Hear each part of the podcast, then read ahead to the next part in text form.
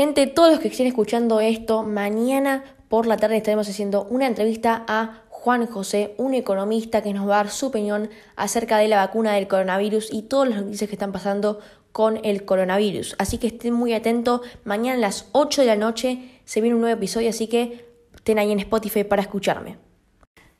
Hola, ¿cómo están gente? Hoy estamos en un nuevo podcast en español. Y sí, gente, hoy estamos con Steve Jobs. Steve Jobs, San Francisco, California, 24 de febrero de 1955, Palo Alto, California, 5 de octubre de 2011, más conocido como Steve Jobs, fue un empresario y magnate de los negocios en el sector informático y la industria del entretenimiento estadounidense. Fue cofundador y presidente ejecutivo de Apple y máximo accionista individual de Walt Disney Company. Fundó Apple en 1976 junto con un amigo de la adolescencia, Steve Wozniak, con ayuda del ex compañero de Jobs en Atir, Ronald Wayne en el garaje de su casa, aupado por el éxito de Apple, Jobs tuvo una gran relevancia pública, siendo portada de Time en 1982. Contaba con 26 años y ya era millonario gracias a la exitosa salida a la bolsa de la compañía a fines del año anterior. La década de los 80 supuso la entrada de potentes competidores en el mercado de los ordenadores personales, lo que originó las primeras dificultades empresariales. Su reacción fue innovar, o mejor dicho, implementar. A principios de 1984, su compañía lanzaba el Macintosh 128K, que fue el primer ordenador personal que se comercializó exitosamente, que usaba una interfaz gráfica de usuario GUI y un ratón en vez de línea de comandos. Después de tener problemas con la cúpula directiva de la empresa que él fundó, renunció. Jobs vendió entonces todas sus acciones, salvo una, ese mismo año recibía la Medalla Internacional de la Tecnología del presidente Ronald Reagan, cerrando con este reconocimiento esta primera etapa como emprendedor. Regresó en 1997 a la compañía que se encontraba en graves dificultades financieras y fue su director ejecutivo hasta el 24 de agosto de 2011. En ese verano, Apple sobrepasó a Exxon como la empresa con mayor capitalización del mundo.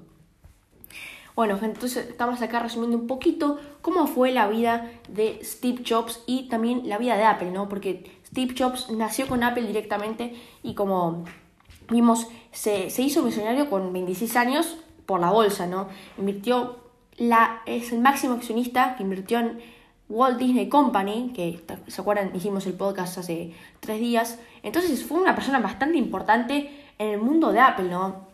Eh, y el sucesor es obviamente Tim Cook, que ya sigue hasta ahora, es el sucesor de Steve Jobs, eh, que la verdad para mí yo prefiero mucho Steve Jobs, pero como que al principio no tuvo tanto éxito, pero después se fue siendo un referente mundial y nada, el presidente ejecutivo de Apple, básicamente.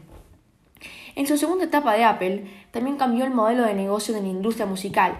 Aprobó el lanzamiento del iPod en 2001 y en 2003 la tienda online de música de iTunes, que en 7 años vendió más de 10 no, perdón, 10 mil millones de canciones y minó completamente el negocio de la música en línea, a un precio de 0,99 USD por canción descargada.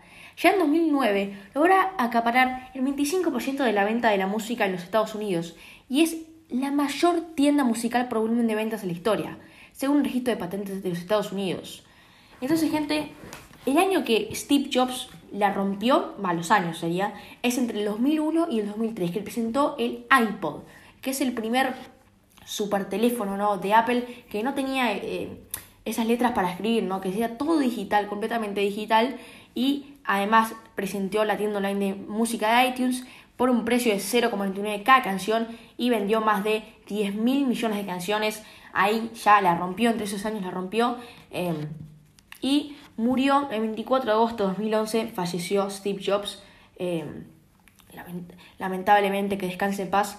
Eh, fue un gran referente en el mundo de Apple. Eso ténganlo en cuenta. Y todas las personas de Estados Unidos han oído o están oyendo hablar de Steve Jobs por su imaginación, por su emprendimiento y porque le salió bien, básicamente. Así que bueno, gente, hasta acá el podcast de hoy. Espero que os haya gustado mucho. Espero que les haya entretenido como siempre para mí. Y nos vemos en el siguiente podcast en español. Chao.